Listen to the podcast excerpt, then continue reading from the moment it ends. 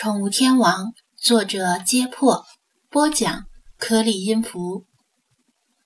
第九百一十八章，在沙滩上把冲锋艇放弃并折叠收拾起来。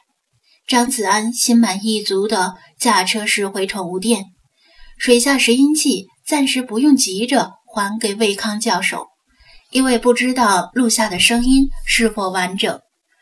他虽然不懂鲸语，但知道语言这种东西很复杂，光是听零星几个字节是无法学会的。如果世华表示录下的声音长度不够，那他以后还要继续重复今天干的事儿，直到他满意为止。师尊，您回来啦！哥斯拉啊，不对，录到你想录的声音了吗？往前跑过来，拎起蓄电池，嘴里问着莫名其妙的话：“嗯，大概录下来了吧？一会儿我编辑之后复制一份，你拿去交给李坤，让他在水族馆里作为背景音乐循环播放。”张子安吩咐道，同时扛起全套的水下拾音设备往二楼走。王倩答应一声，返回店里给蓄电池充电。派刚写完一张。正在起居室里伸着懒腰来回溜达，活动身体。派，我用下电脑，一会儿就好。吱吱。张子安将设备里的存储卡取出来，在电脑里安装配套的声谱分析软件，然后导入存储卡里的原始音频文件，声音转化为波形图，输出于屏幕上，但是非常杂乱无章。就像一千只股票的 K 线图同时显示一样，看得人眼花缭乱。他研究了一下这款软件的用法，调用过滤器，将所有高频的声音过滤掉，屏幕上立刻清爽了很多。但仍然剩下上百根曲线。接着，他进一步拖动时间轴，找到音频文件末尾的位置。他大概上记得。巨鲸的声音是何时出现的？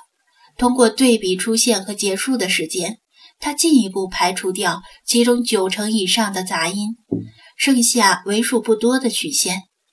由于经验不足，剩余的曲线无法简单的用声形图进行排除，他干脆用笨办法，逐一选中这些曲线，然后播放。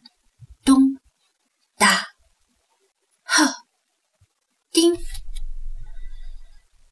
各种各样的声音依次从笔记本电脑孱弱的音箱里响起，其中有些声音超出人耳听力之外，被软件增强后才能够听到。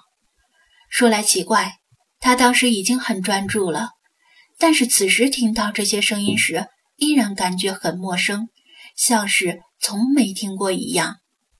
吱吱，派抓耳挠腮，像是全身发痒。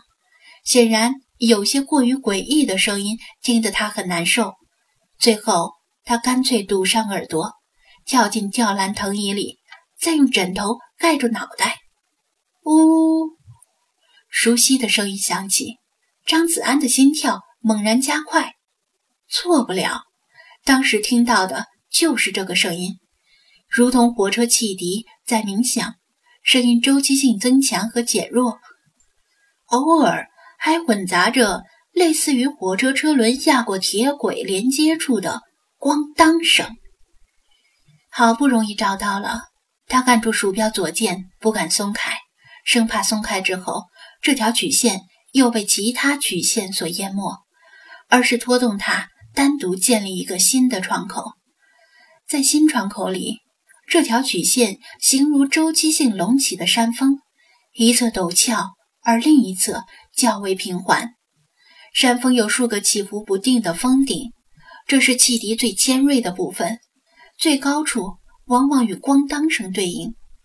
曲线所在的坐标轴里，X 轴代表时间，Y 轴代表声音的频率。他移动目光看向 Y 轴，嗯，他愣住了。只有极少的几种鲸才有如此硕大的体型。排除掉头部长有角质瘤的漏极鲸，再排除掉抹香鲸这样的齿鲸，剩下的选择就不多了。张子安本以为那头巨鲸是蓝鲸或者长须鲸，然而外竹上的数字标识表示他完全猜错了。蓝鲸声音的频段基本位于十五赫兹至四十赫兹之间，主要集中在十五至二十赫兹以内。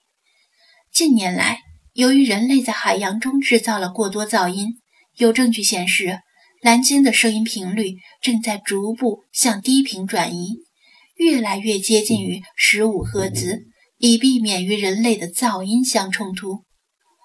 长须鲸的声音频段则更加狭窄。位于十五至二十五赫兹之间，主要集中在二十赫兹左右。人耳的听力范围是二十至两万赫兹。若是不借助仪器的话，人类基本上听不到蓝鲸与长须鲸的声音。然而，屏幕上外轴所对应的频段范围却是位于四十五至五十赫兹之间。这个频率。人耳是可以直接听到的。奇怪了，难道哪里弄错了？这段曲线不是那头巨鲸的声音曲线。有些鲸的声音频段范围很广，能够涵盖这一区间，但那些鲸又长不到如此庞大的体型。张子安略一思考，最正常、最合理的解释就是，当他给巨鲸录音的时候。附近海里还潜藏着另一头不同种类的鲸鱼，他以为是巨鲸的声音，其实是另一头鲸鱼发出来的。但是有这么巧吗？如果是这样的话，那巨鲸的声音曲线跑去哪里了？他又切换回原始窗口，将剩余的曲线再次逐个播放一遍。令他头疼的是。他无法确定这些声音是不是鲸发出的声音。如果有个资深的潜艇声纳员在这里就好了，一定能告诉他发出这些声音的东西都是什么。他有些郁闷，本来以为毕其功于一役，现在看来，明天还要跑去录一趟音，希望下次不要弄错了。等等，真的是弄错了吗？他尽量不放过每种可能。如果没弄错呢？如果明天录的音还是这条异常的声音曲线，怎么办？不可能总有一头神秘且不露面的鲸鱼时刻跟随着那头巨鲸吧？有一个终极的排除法，叫做奥卡姆剃刀定律。这个定律用最简单的话表述就是：如无必要，勿增实体。大道至简，越简越好。具体来说，当两个假说具有完全相同的解释力和预测力时，我们以那个较为简单的假说作为讨论依据。张子安警觉起来，发现自己正在犯下错误。为了解释异常现象，而凭空增加了一个实体，跟随在巨鲸身后，神秘且从不露面的。另一头鲸鱼，这个实体真的有必要增加吗？其实明明存在着另一个能达成同样效果的解释。那头巨鲸的声音就是这样，并不存在另一头神秘的鲸鱼。前后两种解释，哪个更简单呢？显然是后者。锋利的奥卡姆剃刀闪着寒光划过，将前者切割得粉碎。